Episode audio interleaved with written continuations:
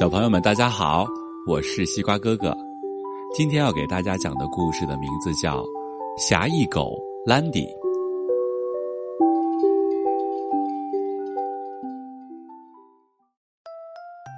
哆瑞咪是一条长得非常帅气的狗，它是米莉小姐的忠实伙伴。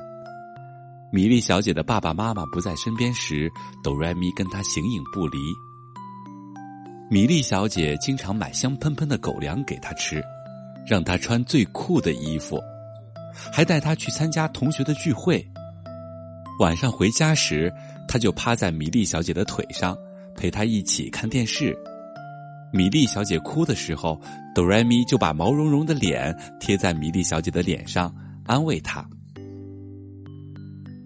米莉小姐要出国了，她买了足够哆瑞咪吃几个月的食品。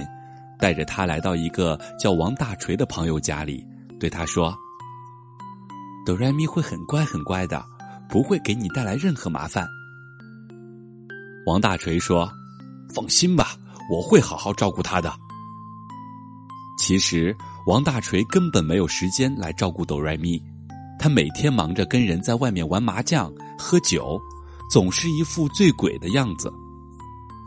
哆瑞咪很寂寞。他从冰箱里找出来半截香肠，填饱了肚子，又打开水龙头，咕咕咕的喝饱了水，趴在电视机前看电视。电视里有一个叫小白的小狗，住着漂亮的小房子，吃着香喷喷的狗粮，跟小主人在院子里玩扔球。哆瑞咪想起了米莉小姐，呜呜的哭了。晚上，王大锤回来了。他又喝醉了，东倒西歪的向床走去，一脚踩住了哆瑞咪的尾巴，哆瑞咪叫了一声。王大锤睁大了眼睛，死东西，给我滚远点！说着向哆瑞咪踢了过来，哆瑞咪急忙躲到了厨房里。哆瑞咪爬到厨房的窗台上，看着外面一串串的街灯，大叫：“汪汪！”米粒，米粒，你在哪儿？快带我回去！王大锤被哆瑞咪吵醒了，骂着：“叫什么叫？再叫我就把你扔出去！”半夜的时候，王大锤走进厨房，哆瑞咪以为他又来教训自己，急忙躲到了墙角。王大锤盯着冰箱上面的小盒子，嗯。这是什么好吃的？蛮香的嘛！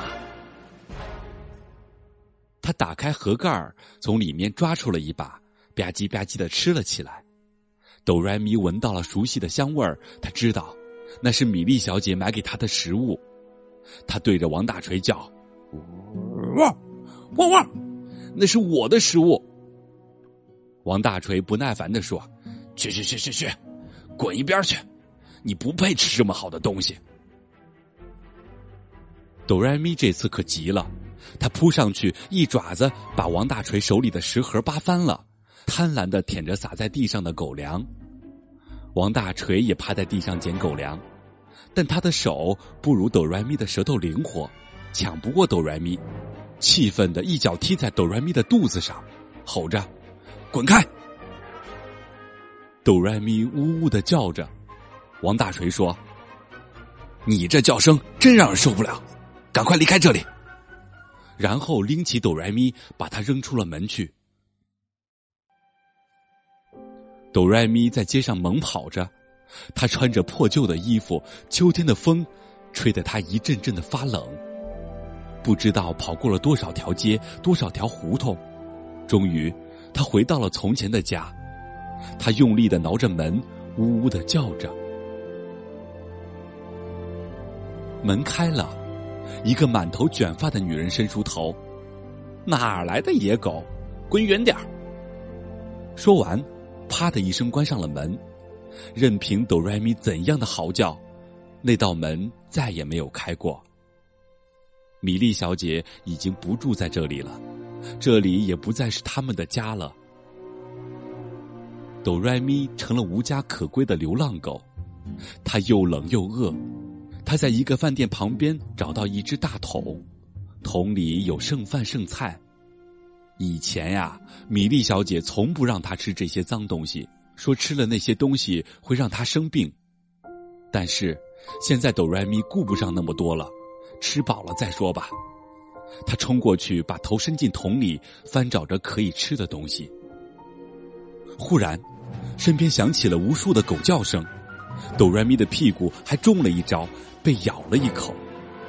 不知道什么时候来了七八只狗，它们毛发蓬松，双耳倒立，愤怒的瞪着他，叫着：“汪，汪汪！这是我们的地盘，你快滚！”哆瑞咪不明白他们说什么，回过头继续吃。几只狗冲过来，开始对它撕咬。哆瑞咪显然没有作战的本领，平时米莉小姐只教他接苹果、套圈的游戏，但这些技能一点儿也帮不上他。他的耳朵被咬下了一块嘴角开始渗血，身上的衣服扯烂了，狗毛也掉下了几片，像生了大疮。哆瑞咪拼命的逃跑，几只狗追过几条街巷，转身回去了。哆瑞咪趴在地上舔干了身上的伤口，心想：得走远点儿，别再碰上那群恶狗，得快点离开。于是，一路狂奔，远远的离开了那座城市。哆瑞咪感到筋疲力尽，趴在草地上休息，渐渐的睡着了。他隐约的听到咯吱咯吱的声音，睁开眼一看，是一只小松鼠蹲在地上吃松子儿。小松鼠问：“嘿，狗大哥，你是从哪里来的呀？身上怎么那么多伤？”哆瑞咪把被那群狗攻击的事儿告诉了小松鼠。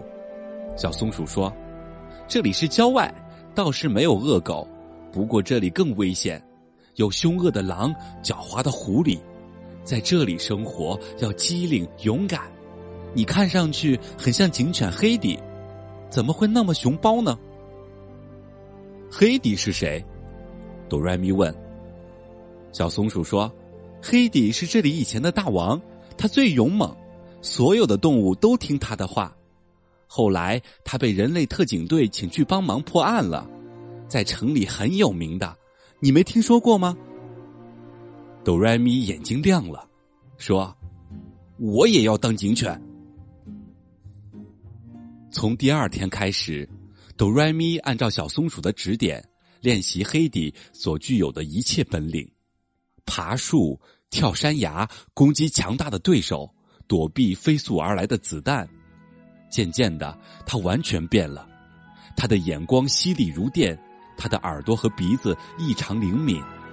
他的身体看上去威猛而强壮，所有的动物都说他跟黑底一模一样。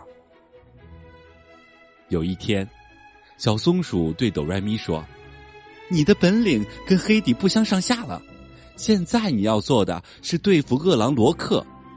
自从黑底走后，饿狼罗克就在这里称霸，欺负弱小的动物。据说黑迪以前有个弟弟叫兰迪，生下来就被人抱走了。”你不如冒充兰迪吧。哆瑞咪觉得这个主意不错。这时候，小灰雀慌慌张张的飞过来，大叫着：“不好啦，不好啦！饿狼罗克袭击了兔家族，两只兔宝宝被他咬死了。”小松鼠对哆瑞咪说：“现在全看你的了。”哆瑞咪飞速的跑下山。向兔家族的居住地月亮湖冲了过去。他沿着血迹和饿狼特有的腥味儿，一直追到饿狼罗克的洞穴。罗克的洞穴看上去黑乎乎的，哆瑞咪有些心虚。